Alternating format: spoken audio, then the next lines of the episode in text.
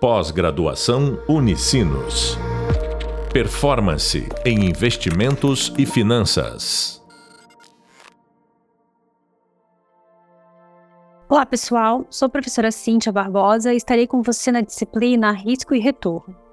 Complementando o tema 2, desenvolveremos agora a discussão sobre a carteira ótima de ativos com risco. A carteira P asterisco, indicada no gráfico da fronteira de variância mínima e LAC do seu e-book. Ou seja, dentre as carteiras do conjunto de oportunidades de investimento com os ativos de risco, combinando os ativos com risco, qual a melhor carteira para investir os seus recursos? Qual a carteira oferece ao investidor a melhor relação recompensa-risco? Vamos retomar a discussão do podcast anterior sobre o gráfico da fronteira de variância mínima, aquele gráfico da fronteira de variância mínima que mostra o conjunto de possibilidades de carteiras combinando esses ativos, esses dois ativos com risco do nosso exemplo, o ativo A e o ativo B. Finalizamos o podcast anterior perguntando: dentre essas inúmeras carteiras possíveis, combinando os ativos com risco, qual seria a melhor carteira para investir o nosso capital? A carteira de maior retorno? A carteira de menor risco? Vamos voltar lá no nosso exemplo da fronteira de variância discutido no podcast anterior, olhando para os valores e para as possibilidades de carteiras. Comentamos que a carteira que teria o maior risco, ou seja, a, a primeira carteira com um retorno de 20%, ela teria também o maior desvio padrão, dentre todas as outras carteiras possíveis do nosso conjunto de oportunidades. Em complemento, uma outra carteira, que seria a carteira de variância mínima, como uma outra possibilidade de investimento, ela ofereceria ao investidor o menor risco. Entretanto, ela também oferece um retorno inferior às outras carteiras da nossa fronteira eficiente. Lembre-se que a fronteira eficiente é a fronteira colorida em azul. Ou seja, dessa maneira, a gente precisa buscar a carteira que oferece a melhor relação recompensa-risco. Sabemos a princípio que essa carteira está na fronteira eficiente, ou seja, nessa curva uh, colorida em azul. Mas qual é a variável que mede essa relação recompensa-risco? Ou seja, qual é a variável que vai ajudar o investidor a encontrar essa carteira ótima de ativos de risco. Carteira essa que teria a melhor relação recompensa-risco dentre todas as outras carteiras possíveis uh, desse conjunto de oportunidades. Bom, acompanha comigo então o exemplo LAC que está apresentado no seu tema 2 do seu e-book. Esse exemplo, ele mostra para gente uma tabela com as informações de WB, WA retorno de P asterisco, que é o retorno da carteira ótima de risco, e o desvio de P asterisco, que é o desvio da carteira ótima de ativos de risco. Em complemento, logo abaixo, nós temos a representatividade do uh, gráfico do retorno esperado em função do desvio padrão. Representamos aqui a nossa fronteira de variância mínima, que a gente já discutiu sobre ela, a gente já conhece essa curva. E em complemento, nós temos outras informações extras. Uh, além da fronteira de variância mínima, nós temos também o S, o P asterisco e a linha rosa chamada LAC. Vamos, vamos entender um pouquinho melhor sobre o que significa cada uma dessas letras, ou variáveis, ou retas e linhas. Sharp. O S é a inclinação dessa linha em rosa. Esse S representa o nosso índice de Sharp.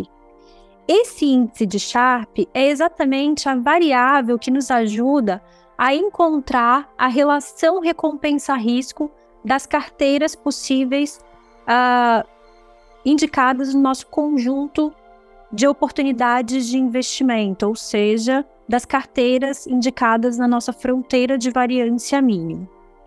Logo abaixo, nós temos o cálculo do índice de Sharpe. Para calcularmos o índice de Sharp, nós precisamos das variáveis de retorno esperado da carteira, da taxa livre de risco e do desvio da carteira.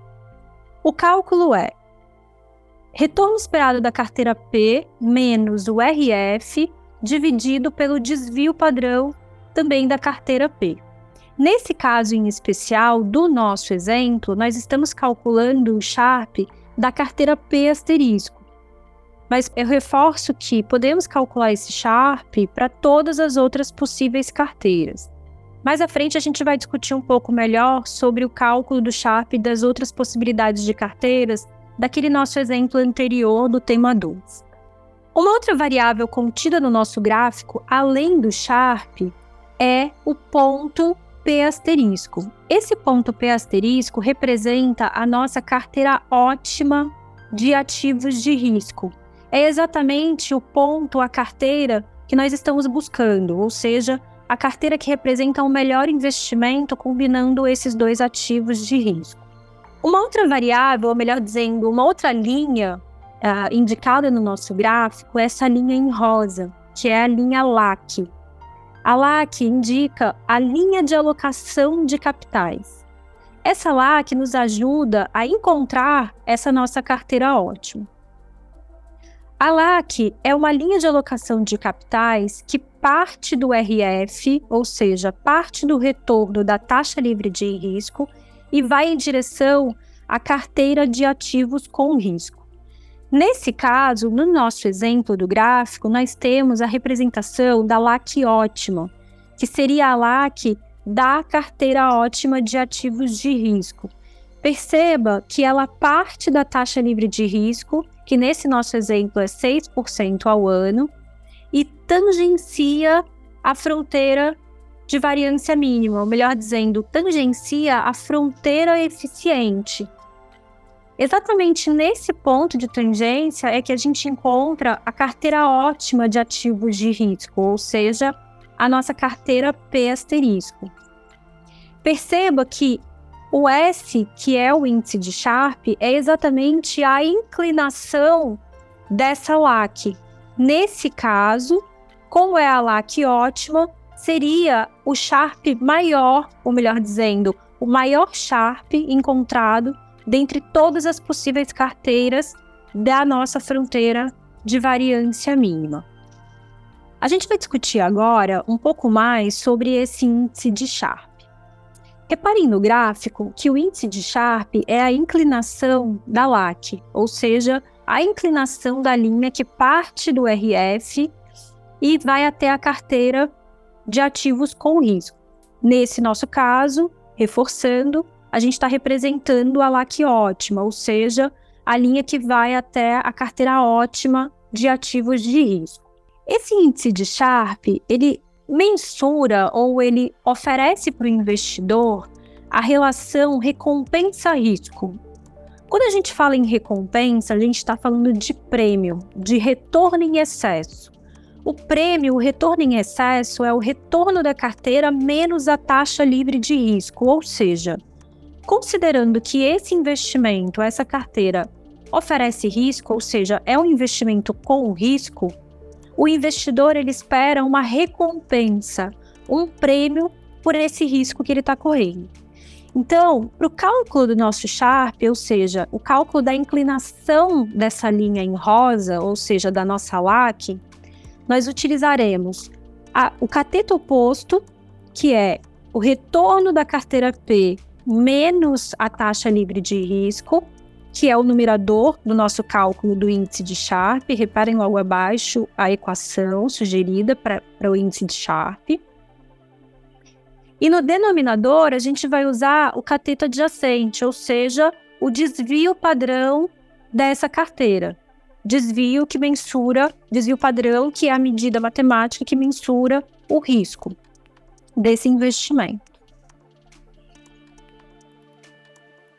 Em resumo, o índice de Sharp uh, é a variável que nos oferece a relação recompensa-risco, ou seja, dentre todas as nossas carteiras, a carteira que oferecer o maior Sharp, ou seja, a melhor relação recompensa-risco, será a nossa carteira ótima de ativos de risco, ou seja, o nosso melhor investimento. Nós encontramos o retorno e o desvio dessa carteira P asterisco olhando para os valores indicados na nossa tabela. Ah, vamos falar um pouquinho mais sobre esses valores indicados na nossa tabela, então? Na nossa tabela, nós temos as informações de WA e WB da carteira ótima de ativos de risco. Lembrando que o WA é o peso de investimento no ativo A da nossa carteira e o WB é o peso que investiremos a nossa grana no ativo B. Nós encontramos esse WA utilizando a equação 11 do seu e-book no tema 2. Ou seja, com essa equação 11, encontramos o peso WA de 43,50% e, consequentemente, encontramos o WB, que é 100% menos o WA, ou seja, 56,50%. Com essa combinação de pesos WA e WB, utilizamos então a equação 7, também indicada no seu tema 2, no e-book, para calcular o retorno esperado da sua carteira P asterisco, ou seja, da sua carteira ótima de ativos de risco. E utilizamos a equação 8 para calcular o desvio padrão da sua carteira P asterisco, ou seja, da sua carteira ótima de ativos de risco.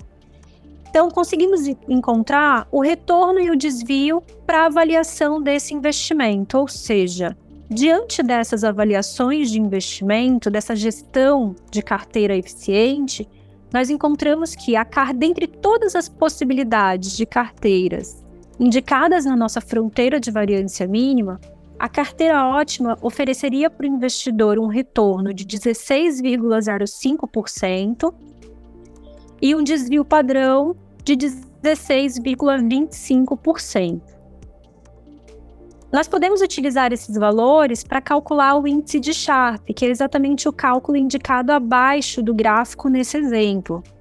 Então, o índice de Sharpe é o retorno esperado da carteira P, 16,05, menos o retorno da taxa livre de risco, nesse nosso exemplo, 6%, e dividido pelo desvio padrão, 16,25%.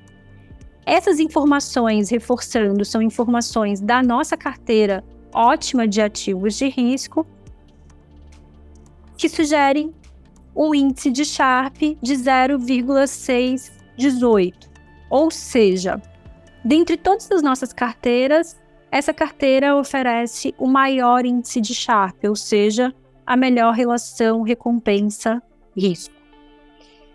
A gente consegue analisar um pouco melhor esse índice de Sharp olhando para o exemplo Sharp indicado no seu e-book, no tema 2, Gestão Carteira Eficiente. Acompanha comigo lá essa tabela.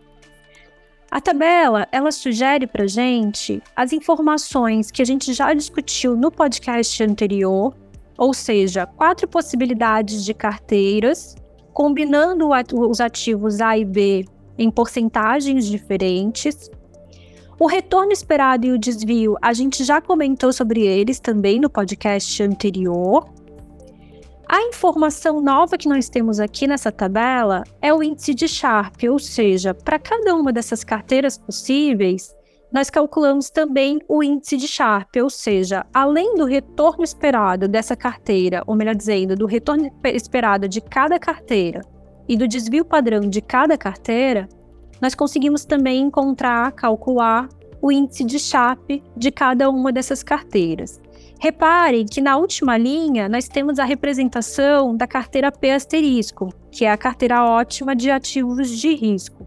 A gente já calculou o índice de Sharp dessa carteira, que é de 0,618. Vamos olhar agora o resultado do índice de Sharp para as outras carteiras? Reparem que todos os outros índices de Sharp de todas as outras carteiras são menores que o índice de Sharp da carteira P asterisco, ou seja, da carteira ótima de ativos de risco. Reforço de novo que a gente a está calculando aqui, a gente está avaliando, melhor dizendo, uh, cinco possibilidades de carteiras, mas não são as únicas cinco carteiras possíveis para essa avaliação, para esse estudo de investimento. Nós podemos encontrar outras inúmeras carteiras, que são as carteiras que formam a nossa fronteira de variância mínima. Entretanto, para qualquer outra combinação é, de pesos entre os ativos A e B, ou seja, para qualquer outra carteira, nós encontraremos um índice de Sharp menor do que o índice de Sharp da carteira P asterisco. Justamente porque a carteira P asterisco é a nossa carteira ótima de ativos de risco que oferece para o investidor a melhor relação recompensa-risco, ou seja, o maior índice de Sharp. Uh, um ponto que a gente pode avaliar dessa nossa tabela é que existe uma outra carteira que tem valores muito próximos da nossa carteira P asterisco. Essa carteira que tem o WA de 40% e o WB de 60%. Repare que os pesos de investidos em, no ativo A e no ativo B são muito próximos dos pesos dos ativos A e B da carteira P asterisco. Os valores de retorno esperado e desvio padrão também são muito próximos. E, em complemento, o índice de Sharp também. Repare que o índice de Sharp dessa carteira de combinação, onde o WA é 40% e o WB é 60%, o índice de Sharp é de 0,617. Já a carteira P asterisco, o índice de Sharp é de 0,618, ou seja, mesmo que uh, essas carteiras tenham valores próximos, ainda assim a carteira P asterisco oferece o maior índice de Sharp.